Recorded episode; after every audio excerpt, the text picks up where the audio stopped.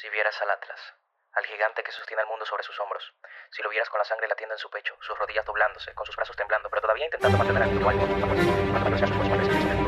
¿Qué le tienen? Que se revele. Bienvenidos a Cuentos del Atlas. Tomen asiento, recuéstense o sigan caminando. De cualquier forma, después de escuchar esta historia, todo se habrá movido.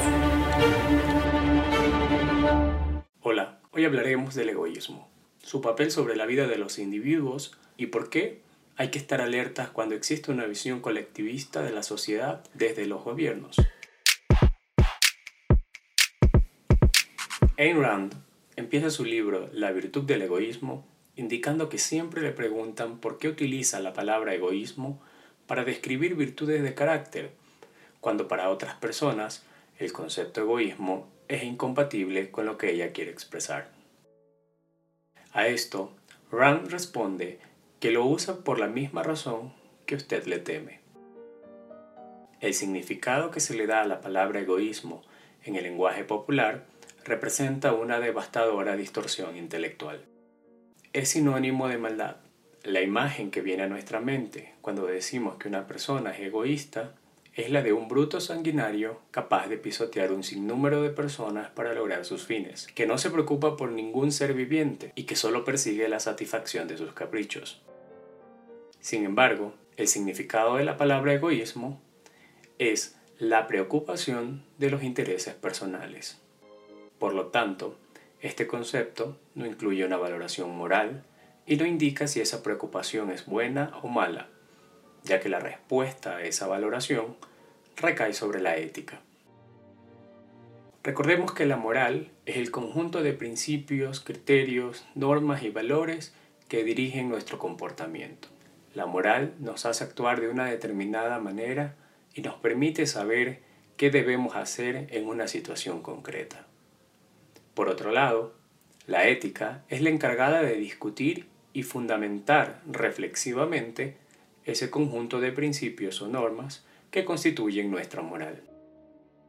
En este punto, Ayn Rand señala que la ética basada en el altruismo ha creado la imagen de ese bruto sanguinario para que los seres humanos aceptemos dos dogmas. El primero es que ocuparse del interés personal es malo y el segundo es que cualquier actividad que realice ese bruto es de interés personal y por lo tanto debe renunciar a ella en favor de su prójimo. Según Rand, el altruismo fusiona en un solo paquete dos cuestiones. La primera, ¿qué son los valores? Y la segunda, ¿quién debe ser el beneficiario de esos valores? Y al unirlos, se olvida de la primera cuestión y la reemplaza por la segunda.